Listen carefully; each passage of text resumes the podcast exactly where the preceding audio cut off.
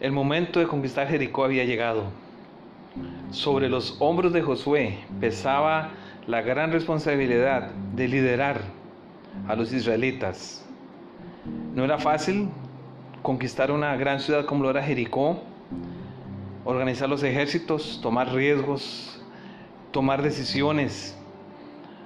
Aparte de estar en el lugar de un gran líder como lo había sido Moisés, todo eso se juntaba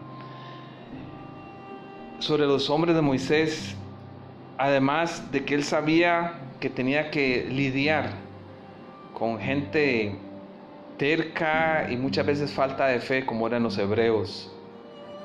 Así es que José hizo lo que todo líder de Dios tiene que hacer cuando está enfrentando desafíos gigantes.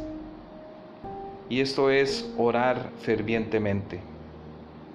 Y después de su oración, dice allí en Josué capítulo 5, versículo 13, que alzó Josué sus ojos y vio un varón que estaba delante de él, el cual tenía una espada desenvainada en su mano. Y entonces Josué, dirigiéndose directamente hacia el hombre, le dijo, ¿eres tú de los nuestros o de nuestros enemigos? Y este visitante celestial le respondió, no, mas como príncipe del ejército de Jehová, he venido ahora. En otras palabras, Josué, yo no estoy en contra de los cananeos, ni en contra de Israel. Yo estoy por toda la humanidad. Y los asuntos humanos eh, son demasiados pequeños para lo que el Creador quiere hacer para salvar a todo ser humano. Y cuando Josué escuchó estas palabras, reconoció al Señor de señores, al príncipe del ejército de Jehová, y postrándose sobre su rostro en tierra, le adoró y lo reconoció diciéndole, mi Señor, ¿qué dice mi Señor a su siervo? Y entonces el comandante, el príncipe del ejército de Jehová le respondió a Josué, quita el calzado de tus pies, porque el lugar donde estás es santo. Y Josué así lo hizo. Esto nos recuerda la experiencia de Moisés en Éxodo capítulo 3, 1 al 6, cuando él se encontró con el ángel de Jehová allí en la salsa ardiente y también se le invitó a quitar el calzado de sus pies. Este ser, humano, este ser celestial aceptó la adoración de Josué, no la rechazó como lo hacen los ángeles en Apocalipsis. Este es el personaje que en Daniel se le llama Miguel, como dice el versículo 1 en el capítulo 2, el príncipe que está de parte de los hijos de tu pueblo.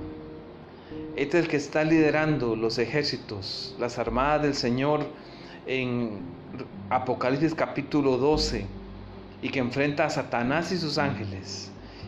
En Judas versículo 9 se le llama el arcángel, que significa el líder de los ángeles, el arcángel Miguel. Este no es otro, sino el mismo Cristo Jesús, quien Luego de este encuentro, inmediatamente, en el capítulo 6, versículos 1 al 5, le da indicaciones de cómo conquistar la ciudad de Jericó. Y es ahora en el versículo 2 quien habla es llamado directamente Jehová, dijo a Josué. Este podcast es acerca de personas como nosotros pero realmente personas como nosotros, como Josué, como el pueblo de Israel, necesitan la presencia de Jehová y nosotros también necesitamos la presencia del príncipe del ejército de Jehová en nuestras vidas para triunfar. Y si tenemos Jericós en nuestras vidas, grandes desafíos, grandes problemas, podemos estar seguros que si oramos fervientemente y confiamos en el comandante divino, la victoria es segura.